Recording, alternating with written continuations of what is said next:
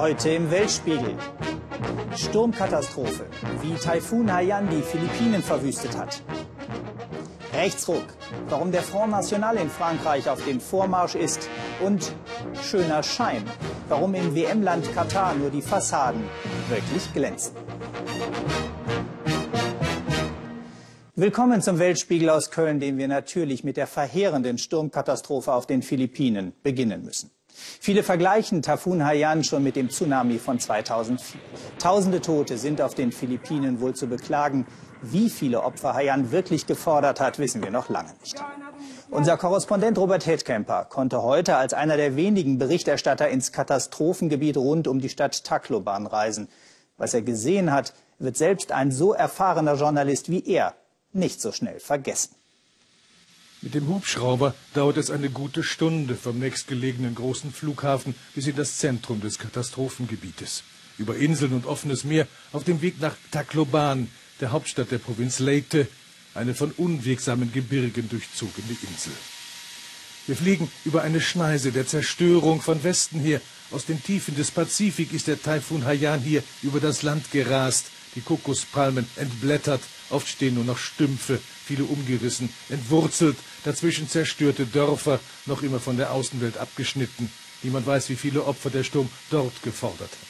Und dann kommt Tacloban in Sicht, eine Stadt von 200.000 Einwohnern, abgerissene Dächer im Zentrum und totale Zerstörung in den Stadtvierteln am Ufer.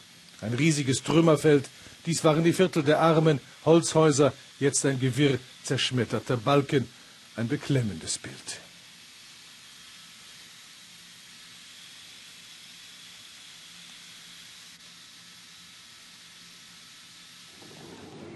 Auch die Straßen im Zentrum sind übersät mit Trümmern. Es herrscht eine ungewöhnliche Stille. Die Menschen sprechen leise.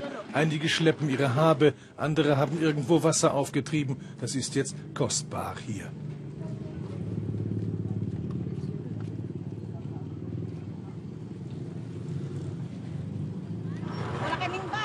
Kein Haus, kein Wasser, nichts zu essen, sagt die Frau den Vorübergehenden.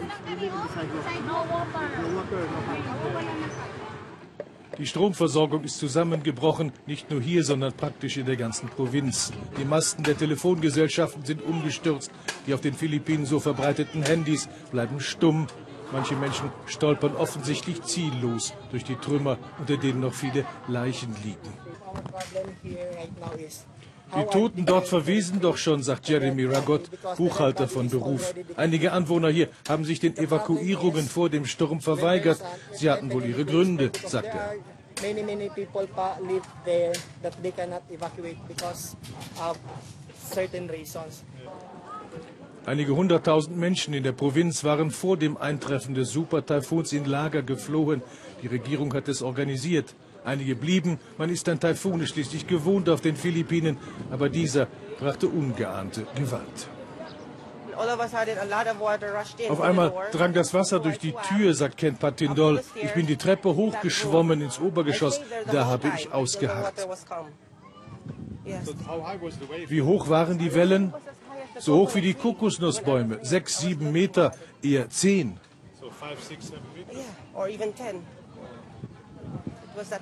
Ich hatte Angst, dass das ganze Haus weggeschwemmt wird. Wasser und Trümmer hämmerten dagegen.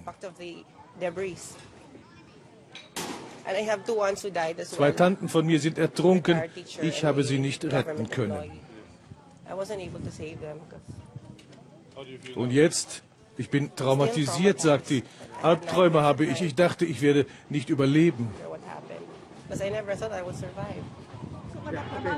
Die philippinische Regierung hatte Vorwarnungen gegeben, auch vorsorglich Hilfsgüter im erwarteten Einzugsgebiet des Sturmes eingelagert. Aber mit solch einem Tafun, dem stärksten seit Menschengedenken hier, hatte wohl niemand wirklich gerechnet. Tacloban galt bis vor kurzem als eine ziemlich aufstrebende, moderne, relativ moderne Stadt für die Philippinen. Jetzt steht hier das Leben weitgehend still, obwohl die Menschen sind wieder auf den Straßen. Man sieht ihnen an, dass sie noch alle unter Schock stehen. Aber sie suchen. Sie suchen nach Angehörigen. Sie suchen nach Wasser. Sie suchen nach Lebensmitteln. Die Stadt ist wieder unterwegs, aber in einem ganz furchtbaren Zustand. Bisweilen rufen Bewohner dem Fernsehteam Scherzworte zu, lautes Lachen in den Trümmern. Das gehört auch zur Lebenseinstellung der Filipinos. Man erlebt es oft in den ja nicht seltenen Katastrophen im Land. Alles weg, sagt die junge Frau. Warum lachen Sie dann? Es ist alles schon schlimm genug, sagt sie. Da muss man nicht auch noch Trübsal blasen.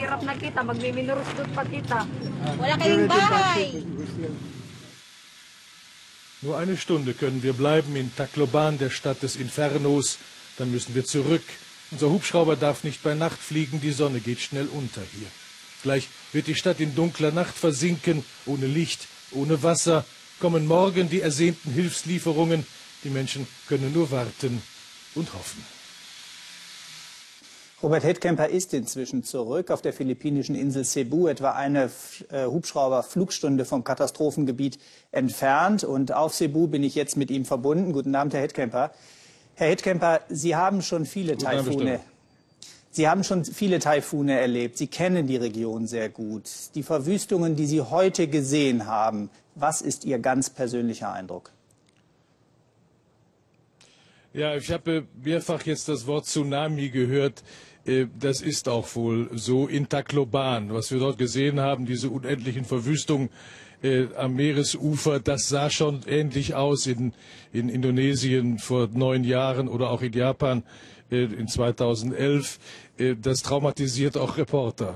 Aber äh, schlimm ist natürlich auch, wenn man mit dem Hubschrauber da einfliegt und dann hinterher wieder in die Bequemlichkeit des Hotels zurückfliegt und ans Buffet geht. Äh, das schmerzt auch.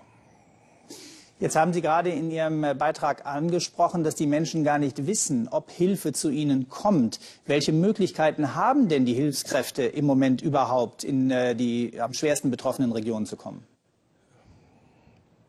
Ja, das ist, äh, das ist natürlich schwierig, weil äh, äh, Leyte und auch das benachbarte Samar das sind die beiden wohl ärmsten Regionen der Philippinen. Äh, da ist die Infrastruktur ohnehin schon nicht sonderlich toll. Die Straßen sind schlecht. Man kommt äh, auch nur schwierig hin. Auch als Urlauber ist es nicht so einfach, da hinzukommen. Und jetzt in großen Mengen Hilfsgüter aus Manila äh, zu liefern, das ist ungeheuer schwierig. Beides sind ja auch Inseln. Also man müsste mit dem Schiff hinfahren. Das dauert aber doch auch einen Tag oder zwei, wenn nicht mehr. Und außerdem sind die Hafenanlagen auf Leyte zerstört also kann da auch kein Schiff landen. Und die philippinische Regierung hat nun mal begrenzte Möglichkeiten. Wir leben hier in einem Entwicklungsland. Also es ist nicht so, dass wir eine unbegrenzte Zahl von, von Transportflugzeugen hätten oder Hubschraubern oder auch nur äh, Transportschiffen. Das ist ja alles nicht da. Da ist eine Infrastruktur nicht, nicht vorhanden, auch wenn äh, die Regierung sich bemüht, alles zu tun. Der Präsident hat heute äh, geradezu getobt, hat man uns erzählt, äh, dass das alles nicht so richtig funktioniere aber vielleicht kennt er sein Land nicht. Also es ist äh, einfach ungeheuer problematisch, äh, auch an die entlegenen Dörfer heranzukommen. Wir sind ja da heute drüber geflogen, da sind Leute, die winken von unten herauf mit, mit Tüchern, weil sie hoffen, dass da jemand kommt und ihnen was bringt. Und dabei sind es dann nur Reporter. Herr Hettkemper, vielen Dank für Ihre Schilderung. Wir werden Sie in den aktuellen Sendungen im ersten Jahr heute noch hören. Vielen Dank. Die Philippiner werden von Naturgewalten oft besonders hart getroffen. Das liegt zum einen an der geografischen Lage ihres Landes mitten im Indischen Ozean, wo sich extrem starke Taifune entwickeln können, ent entwickeln können. Zum anderen an der oft primitiven Bauweise ihrer Häuser oder Hütten. Und den Klimawandel bekommen sie wahrscheinlich auch schon zu spüren. Philipp Abresch über die Ursachen der Verwüstung. Tacloban, eine Stadt liegt in Trümmern. Ganze Wohnviertel hat Taifun Haiyan zerstört. In den Überresten suchen die Menschen nach ihrem Hab und Gut.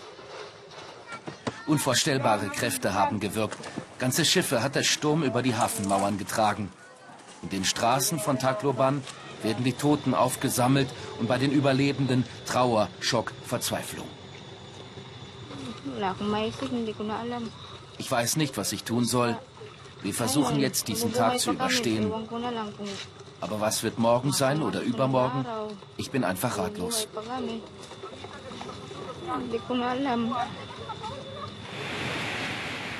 Die Philippinen, kaum ein Land der Erde leidet so sehr unter den extremen Wetterereignissen, unter enormen Sturmfluten, den tropischen Wirbelsturm. Jedes Jahr ziehen 20, sogar 30 Taifune über die Philippinen. Es werden nicht unbedingt mehr Stürme, aber sie werden immer zerstörerischer. Der Westpazifik erwärmt sich, sagt Umweltaktivist Roy Acuna. Die zusätzliche Energie lasse wahre Monsterstürme entstehen, die Supertaifune. Aus einem normalen Tiefdruckgebiet wird plötzlich ein Wirbelsturm, meint Acuna. Mit dem Wind kommen die Wellen. Und dann drückt das Meerwasser mit voller Kraft auf die Küste. Mit Böen von weit über 300 Kilometern pro Stunde ist Haiyan der bisher stärkste dieser Super-Taifune. Aber er ist nicht der einzige. Letztes Jahr raste Wirbelsturm Bofa über die Philippinen. Davor Nesat, Negi, Quezana.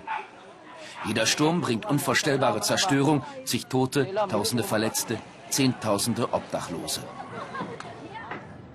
Warum sind die Philippinen so verwundbar durch die Gewalten der Natur? Warum jedes Mal so viele Tote? Ein Besuch in den Hüttensiedlungen entlang der philippinischen Küste liefert eine der Antworten. Ein ganzes Dorf mitten auf dem Wasser. Alles aus Holz gebaut, alles ächzt und knarzt und wackelt. Hunderte Menschen auf engstem Raum. Ein Supertaifun, die Menschen wären ihm hoffnungslos ausgeliefert. Jede Taifunsaison kostet den philippinischen Staat Milliarden. Forscher schätzen bis zu 5% des Bruttoinlandsprodukts. Für die Katastrophenhilfe, für den Wiederaufbau, für die Ausfälle in der Wirtschaft und das jedes Jahr aufs Neue. Ein Entwicklungsland wie die Philippinen ist mit dieser Bürde hoffnungslos überfordert. Dem Präsidenten heute auf Besuch im Katastrophengebiet, ihm bleibt vor allem eines, Mut machen. Es werden noch viele vermisst. Es hat viele Tote gegeben. Aber wir sorgen uns jetzt erst einmal um die Überlebenden, vor allem um die Verletzten. Sie brauchen Essen und Wasser. Die Philippinen unter Schock. Wie so häufig trifft es die Ärmsten der Armen und wohl nicht zum letzten Mal. Die Taifunsaison im Pazifik ist noch lange nicht vorbei. Wenn Sie für die Opfer des Taifuns spenden wollen, dann können Sie das tun. Bei der Bank für Sozialwirtschaft, Bankleitzahl 370 205 00, Spendenkonto 9292, Stichwort ARD Taifun. Den Hinweis finden Sie auch im Internet unter weltspiegel.de. Wir wechseln nach Frankreich, wo sich auch ein Sturm zusammenbraut, aber ein politischer. Eine Meinungsumfrage sieht den rechtsradikalen Front National momentan als stärkste Partei für die kommenden Europawahlen. Frontfrau Marine Le Pen ist bei den Franzosen gerade weitaus beliebter als Präsident Hollande. Grund, sich um Frankreich Sorgen zu machen, denke ich. Denn der Front National gewinnt nicht nur bei den ewig Gestrigen, er begeistert immer mehr junge Menschen. Deshalb haben wir unsere Korrespondentin Alice Fröder in die krisengebeutelte Region Pas-de-Calais geschickt wo zwei smarte junge Männer für die Rechtsaußenpartei auf Stimmenfang gehen und bei den nächsten Wahlen auf reiche Beute hoffen können. Ludovic Pajot, 20 Jahre alt, Jurastudent, Spitzenkandidat des Front National. Kevin Goslin, 21 Jahre alt, Spanischstudent, Spitzenkandidat des Front National. Beide sind jung, smart, gebildet und sie folgen einer Frau, Marine Le Pen, die Vorsitzende des Front National. Keine andere Partei in Frankreich schafft es, so viele junge Menschen an sich zu binden. Jedes dritte Parteimitglied ist unter 30 Jahre alt. Wir sind die Generation, die sich erhebt. Wir sind die Stimme des Volkes, das sich gegen die Ungerechtigkeit der Mächtigen wehrt, proklamiert Marine Le Pen und Ludovic Pajot und Kevin Goslin folgen ihr. Beide wollen Bürgermeister bei der Kommunalwahl werden. Ludovic Pajot will die Kleinstadt Bethune im Norden Frankreichs erobern. Einst ein blühender Industriestandort, heute eine Stadt ohne Hoffnung mit 18 Prozent Arbeitslosen. Dagegen kämpft Ludovic Pajot mit Reizworten. Abgaben, Steuern für die Geschäftsleute, das ist doch heftig. Wir sterben hier einen langsamen Tod. Ich kenne Marine Le Pen seit Jahren, ich habe sie schon öfter gewählt. Ihr seid ja die Einzigen, die sich um uns kümmern. Das ist wahr. Die müssen aufhören, uns die Arbeit wegzunehmen. In zehn Jahren gibt es kein Frankreich mehr. Das wird krachen. Zunächst aber will Ludovic Parjot ein Kino für Bethune, verspricht mehr Sicherheit und er will die Parkgebühren abschaffen. Doch was nach Provinz klingt, könnte eine ganze Nation in Schieflage bringen. Denn über die Kommunen will die rechtsextreme Partei die Republik aushebeln. Sie fordern die Todesstrafe raus aus dem Euro und einen Einwanderungsstopp. Die Ideologie ist alt, aber die Vermarktung ist neu. Man sagt mir, dass ich jung bin, aber wenn ich mir die anderen Bürgermeister davor anschaue, habe ich überhaupt keine Skrupel, mich der Herausforderung zu stellen. Dass die meisten Franzosen die Partei als rechtsextrem einstufen, ist ihm egal. Aber es kommt schlecht, wenn Marine Le Pen im Internet mit einer jungen FNlerin zu sehen ist, die gleichzeitig die farbige Justizministerin auf ihrer Facebook-Seite verunglimpft. Mit 18 Monaten und jetzt. Das passt nicht zum neuen Image der Partei. Marine Le Pen hat die FNlerin kaltgestellt. Solch offene rassistische Hetze könnte Wähler vertreiben. Ludovic Parjot stärkt sich im Parteibüro. Er will um jede Stimme kämpfen. Ich bin für ein souveränes Frankreich, für ein Europa der Nationen, für eine geregelte Immigration, mehr Sicherheit und für die Liebe zu Frankreich. Denn nur der Front National vertritt die Interessen der Franzosen.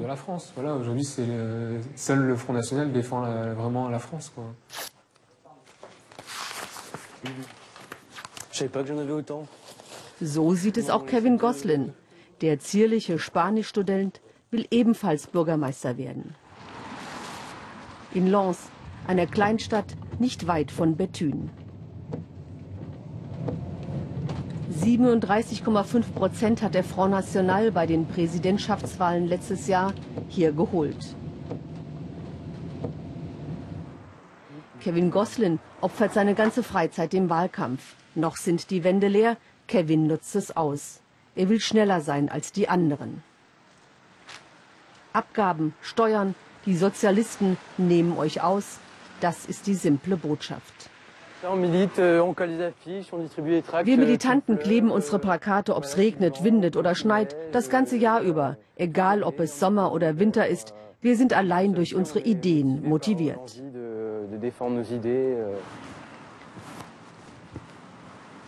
Kevin, der ehrgeizige Jungpolitiker, wird im Front National schnell nach oben kommen. Das lockt ihn.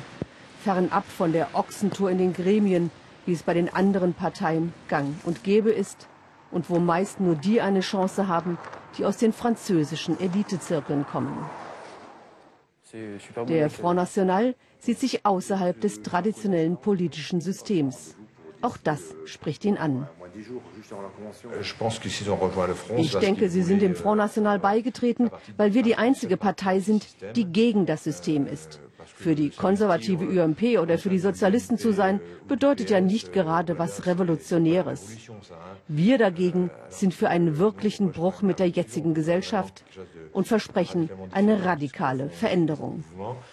Das wollte schon der Parteigründer Jean-Marie Le Pen, der antisemitisch ist und den Holocaust verharmlost.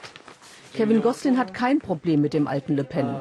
Als rechtsextrem würden sich aber weder Ludovic Parjot noch Kevin Gosselin bezeichnen. Der Front ist weder rechts noch links. Er ist ein großes Sammelbecken. Das hat mir beim Front National gefallen. Man trifft hier Leute aus allen politischen Lagern. Die finden jetzt, dass der Front National die einzige mögliche Alternative ist. Ludovic Parjot und Kevin Gosselin, die beiden jungen FNler. Sie sind höflich, kontrolliert und professionell. Über ihre Familienverhältnisse, über Reaktionen von Eltern und Freunden wegen des Engagements im Front National sagen sie nichts. Sie wollen ein anderes Frankreich. Frankreich nur den Franzosen mit allen Konsequenzen. Wichtigstes Kapital des Front National ist die Angst, vor allem vor fremden Zuwanderern. Schauen wir uns diese Fremden doch mal genauer an. Im Gazastreifen zum Beispiel. Da haben wir eine Gruppe junger Männer getroffen, die genau dahin wollen, wo der Front National sie auf keinen Fall haben will. Nach Frankreich. Sie setzen sich aber nicht einfach in ein Boot oder vertrauen sich irgendwelchen Schleppern an. Sie wollen es mit athletischem Einsatz schaffen, mit kühnen Sprüngen und waghalsigen Saltos. Parcours heißt ihr Sport und ihre Vorbilder sind in den Pariser Vororten längst zu Stars geworden. Das wollen sie auch und deshalb trainieren sie wie verrückt in den Ruinen von Gaza. Richard Schneider hat sie dabei begleitet. Das nennt sich Herbst. An manchen Tagen hat es immer noch fast 30 Grad. Da ist Nichtstun angesagt, ein wenig im Wasser planschen. Oder ja, auch ein Gebet geht gerade noch, aber nicht viel mehr. Doch einigen Jugendlichen in Gaza ist das Strandleben zu öd. Sie lieben einen Extremsport, auch wenn sie ins Schwitzen kommen. Und das ist Parkouring.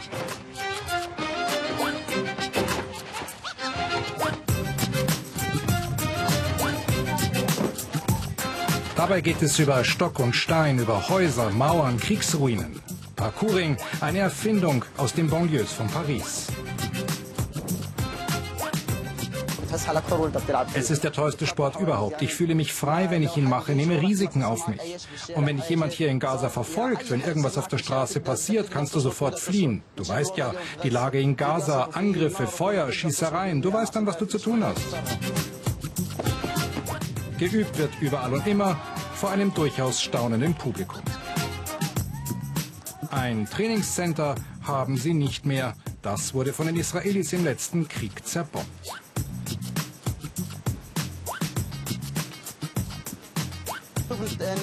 Die Parkouring-Clubs in Europa und den USA sind sehr professionell. Sie haben spezielle Wände und Hindernisgeräte aus Holz und Röhren. Aber hier gibt es keine Clubs. Wir treffen uns einfach auf der Straße und üben. Weg vom Strand sind wir jetzt im Jabalia-Flüchtlingslager bei Gaza-Stadt. Hier leben über 100.000 Menschen. Und auch hier in den engen Gassen üben die Parkour-Fanatiker.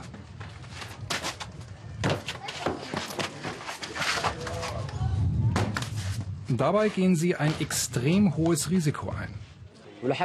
Denn wir haben Angst, dass die Leute im Lager uns für Diebe halten, die auf der Flucht sind und dass sie uns dann verfolgen. Wir hatten schon öfters Probleme. Selbst vor Moscheen schrecken die Jungs nicht zurück. Ob das den Imamen gefällt Egal, alles muss herhalten für ihre Leidenschaft. Die hat allerdings manchmal auch einen Preis. Verletzungen gehören zur Tagesordnung, doch die nehmen sie in Kauf, weil sie insgeheim ein Ziel haben. Die Lage ist doch so, dass man hier nicht leben kann. Wenn die politische und wirtschaftliche Lage gut wäre, dann würde niemand Gaza verlassen wollen. Die Lage ist beschissen. Es gibt Krieg zwischen den palästinensischen Lagern und mit den Juden. Wer will schon sterben? Jeder will vor dem Tod fliehen. Zwei von ihnen haben das bereits geschafft. Sie waren bei einem Parkouring-Turnier in Norwegen und sind dort geblieben. Diese Jungs hier träumen noch von dieser Möglichkeit und trainieren immer weiter. Dass die Liebe lebensgefährlich sein kann, wusste schon William Shakespeare, als er vor über 400 Jahren Romeo und Julia schrieb. In Indien ist die Lebensgefahr für Liebende aber nicht nur Thema für romantische Literatur. Im Land des Kastensystems sterben tatsächlich jedes Jahr bis zu 1000 Menschen, nur weil sie einen Partner aus der falschen Gesellschaftsgruppe lieben. Für Liebespaare in Lebensgefahr haben sich in der Hauptstadt Delhi eigene Hilfsorganisationen gegründet. Liebeskommandos nennen sie sich. Und unser Korrespondent Gabor Hallas hat sie ganz heimlich besucht. Die Liebe versteckt sich an einem schmutzigen Ort irgendwo in Delhi. Es muss alles ganz schnell gehen, niemand soll sehen, wohin wir gehen. Als würden wir den Geheimdienst treffen. Tun wir aber nicht. Wir treffen ein Liebespaar. Anjali und Deepesh müssen sich verstecken, gemeinsam mit anderen Paaren, in den Räumen der Love-Kommandos auf wenigen Quadratmetern. Nur hier müssen sie nicht um ihr Leben fürchten, außerhalb will man sie töten. Hier dürfen sie glücklich sein. Anjali und Deepesh haben sich an der Uni kennengelernt. Er lebte 20 Kilometer entfernt. Wenn ich ihm gesagt habe, ich würde dich gern sehen, dann kam er sofort, hat seine Arbeit liegen gelassen. Er hat mich nie sitzen gelassen. Auch nicht, wenn es im Monsun heftig regnete.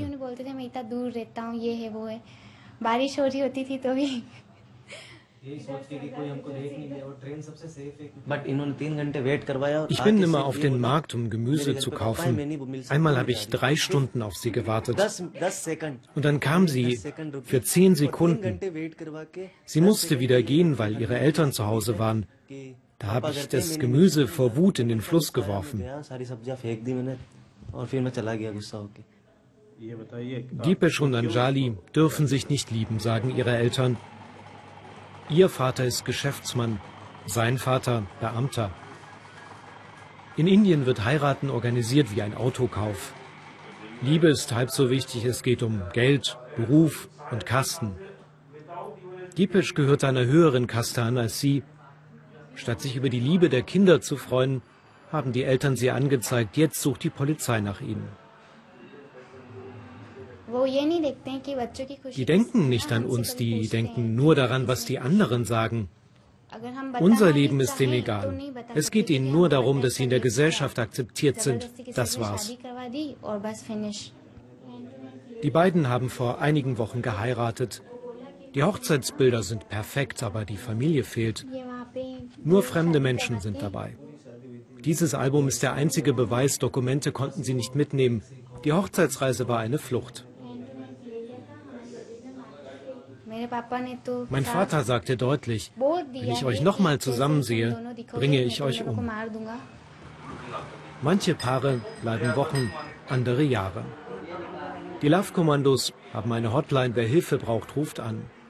Sieben Verstecke haben sie allein in Delhi, 200 im gesamten Land. Harsh Malhotra ist der oberste Krieger der Kommandos. Seine Frau hat den Schmuck verkauft, er sammelt Spenden. Auch er hat sich einst verliebt, einfach so, weil er eine falsche Nummer wählte und so seine Frau kennenlernte.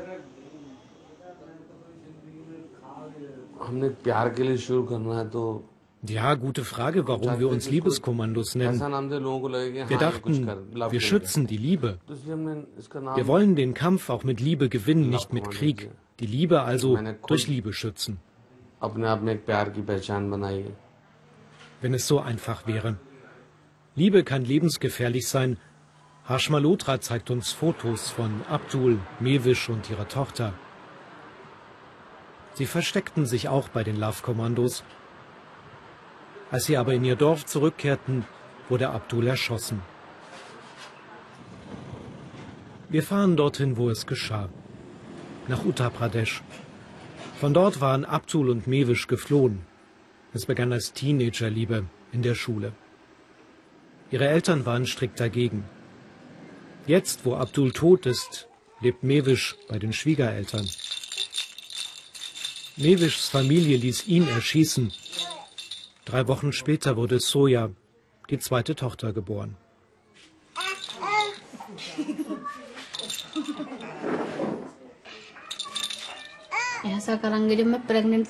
Als ich schwanger wurde, hat er sich so gefreut. Er hat sich so gesorgt. Und dann dieser Mord. Es fühlt sich so an, als hätte ein großer Stein mich begraben.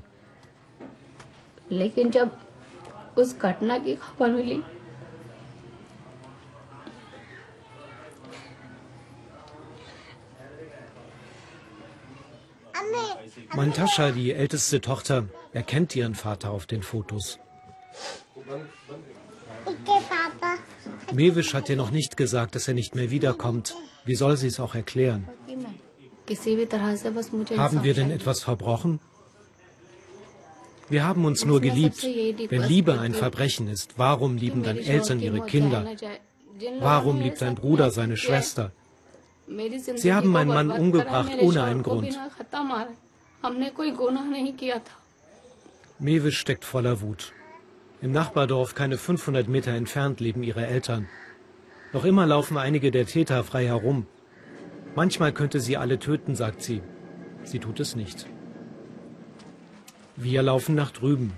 überwinden eine Grenze, die die Familie trennt. Wieder geht es um Kasten. Mewis stammt aus einer höheren als Abdul. Dabei sind beide Familien muslimisch. Und auf einmal steht Mewischs Mutter vor uns. Sehen Sie, wie schlecht es mir geht. Sie alle glauben nur diesem Mädchen. Und uns lässt keiner in Frieden. Für sie war der Mord nur ein tödlicher Streit. Als wir gehen wollen, bittet sie uns, ihr zu helfen, die Tochter wiederzusehen. Dabei könnte sie doch einfach selbst nach drüben laufen.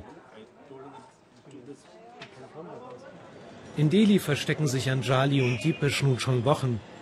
Sie wollen zu ihrer Liebe stehen, die ganze Welt soll davon erfahren. Ich hoffe, meine Familie akzeptiert uns. Irgendwann. Ich vermisse sie schon sehr und ich weiß, sie vermissen mich auch.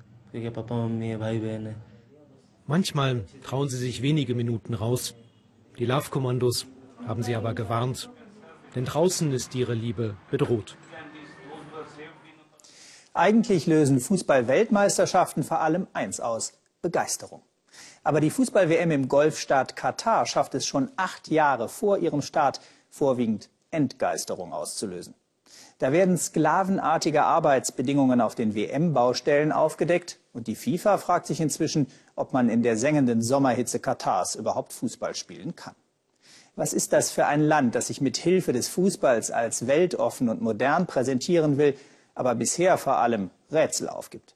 Volker Schwenk ist für uns nach Katar gereist, in ein Land voll extremer Widersprüche. Nackte Beine, nackte Arme, das zeigen die Frauen der katarischen Fußballnationalmannschaft nur im Training. Die Henna-Bemalung und auch die offenen Haare soll eigentlich kein fremder Mann sehen. Eine Frauennationalmannschaft im Emirat Katar. Einer von vielen Widersprüchen in einem Land, in dem kaum einer mehr Demokratie fordert, denn der Alleinherrscher sorgt gut für seine Untertanen. Er tut alles für uns, sagt Suat. Die medizinische Versorgung ist kostenlos. Wir verdienen gutes Geld. Für uns wird doch alles getan. Wir müssen nicht mal Strom oder Wasser bezahlen. Seit Februar ist Monika Stab katarische Nationaltrainerin. Als sie anfing, da gab es noch nicht mal ein Team. Aber wenn Katars Führung was will, dann wird das auch gemacht. Das ist also schon extrem, wie die hinter ihrem König oder Emir stehen. Und das wollen die auch. Also die sind happy, so wie sie hier leben. Und der Frauenfußball wird natürlich nicht in dem Ausmaße gefördert, weil es gibt Konservative, die natürlich sagen, ja, Frauenfußball ist nichts für die Mädchen, für die Frauen. Ja, Die werden äh, zu maskulin. Äh, sie kriegen dann keinen Mann, sie kriegen keine Kinder und all diese Vorurteile, die da existieren. Aber verboten ist es nicht. Katars Herrscher wollen das Land von Grund auf umbauen. Modern, islamisch, erfolgreich. Davon profitieren vor allem die 250.000 Katarer. Der Bauboom zieht aber auch Hunderttausende Gastarbeiter an. Einige von ihnen würden brutal ausgebeutet, kritisiert Human Rights Watch. Hungerlöhne, miese Unterbringung, gefährliche Arbeit und kaum eine Chance, etwas dagegen zu tun. Am weitesten verbreitet ist das Vorenthalten eines Ausreisevisums. Wenn ein Gastarbeiter wieder weg will aus Katar, dann muss er vorher die Genehmigung seines Arbeitgebers einholen und vorher darf er das Land nicht verlassen. Wird das neue, schöne Katar von modernen Arbeitssklaven erbaut? Im Dezember sollen die Arbeiten für die WM-Stadien beginnen. Sie alle werden, wie dieser Prototyp, mit einer riesigen Klimaanlage ausgestattet sein. Nasser al-Khater vom katarischen WM-Komitee kennt die Vorwürfe. Katar sei dabei, das Problem zu lösen, sagt er, aber Katar brauche Zeit. Katar hat sich in einem Höllentempo entwickelt, vor allem in den letzten zehn Jahren. Kein Land ist schneller gewachsen, was die Bevölkerung angeht. Katar gehört zu den Ländern mit dem größten Wirtschaftswachstum. Die Entwicklung in anderen Bereichen kommt da eben nicht mit.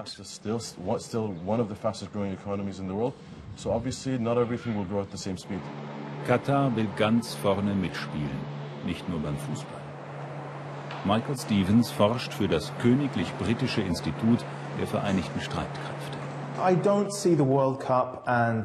Es gibt eine Verbindung zwischen Fußball und Politik in Katar. Sie haben die gleiche Wurzel, den Wunsch, wahrgenommen zu werden. das Zentrum der arabischen Welt zu sein. Ein neuer Platz für Wissen und Forschung und Führung. Und zwar Führung durch Katar. In der Hauptstadt Doha weht über der syrischen Botschaft die Fahne der Opposition. Das gibt es sonst nirgends. Seit Beginn des arabischen Frühlings fördert Katar Regimegegner in Syrien, Ägypten und Libyen. Mit Waffen, viel Geld und politische Unterstützung. Katar sei der treueste Freund der Aufständischen, meint der neue Botschafter.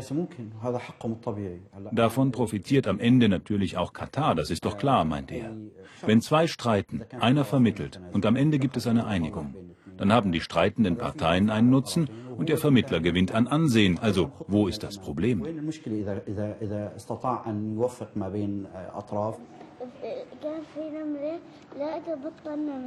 Und dann gibt es noch Qatar Charity, die finanziell bestens ausgestattete katarische Hilfsorganisation. Diese Kinder sind mit ihren Familien aus Syrien geflohen. Katar bezahlt eine Schule, syrische Lehrer, lässt syrische Schulbücher drucken.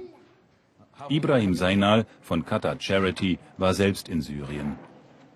So sieht's bei uns aus, erzählt ihm das Mädchen. Ein Haus, ein Auto, viele Bäume. Wenn das Kind mal zurückkehrt, ob das Haus dann noch steht? Ich frage die Kinder immer, hat euch Doha gefallen? Hat euch Katar gefallen? Und dann sagen sie, sehr. Sie werden also viele gute Erinnerungen an Katar mit sich nehmen. Katars Öl- und Gasmillionen sind langfristig angelegt. In moderner Infrastruktur und in guten Taten, von denen man spricht, die Freunde schaffen, Beziehungen, Verpflichtungen. Katar hat viel Geld und ehrgeizige politische Ziele. Wir hätten gerne von Katars Führung erfahren, wie sie selbst die Rolle Katars in der Welt sieht. Doch ein vereinbartes Interview mit dem Außenminister wurde wieder abgesagt. Andere Würdenträger waren nicht zu sprechen. Kritiker der Regierungspolitik, von denen es wenige gibt, wollten lieber gar nicht mit uns reden. Die Herrscherfamilie ist mächtig im Golfemirat Katar. Unsere Herrscher hier haben eine Vision, sagt Ibrahim. Sie wollen Katar in die Position bringen, die Katar zusteht, in die richtige Position. Katar will sich richtig aufstellen und gewinnen. Die Frauennationalmannschaft wird heute zum Länderspiel gegen Bahrain antreten. Ihr müsst mehr bringen als 100 Prozent, sagt die Trainerin, nur dann können wir siegen. Katar will einen Spitzenplatz in der Welt. Und Katar will sich all die arabischen Nationen verpflichten, die alte Herrscher abgeschüttelt haben. Doch diese Mission scheint gescheitert. Hat Katar ein freies Syrien gebracht? Nein. Hat Katar ein stabiles Libyen geschaffen? Nein. Hat ihre Unterstützung der Muslimbrüder in Ägypten eine Demokratie gebracht? Nein. Keines dieser Ziele hat Katar erreicht. Katar ist ehrgeizig. Doch gegen Bahrain steht es zur Pause 0 zu 2. Bis zur Spitze ist es noch ein langer Weg, nicht nur für die Fußballfrauen. Und das war der Weltspiegel aus Köln. Schön, dass Sie dabei waren und noch einen interessanten Abend hier im Ersten.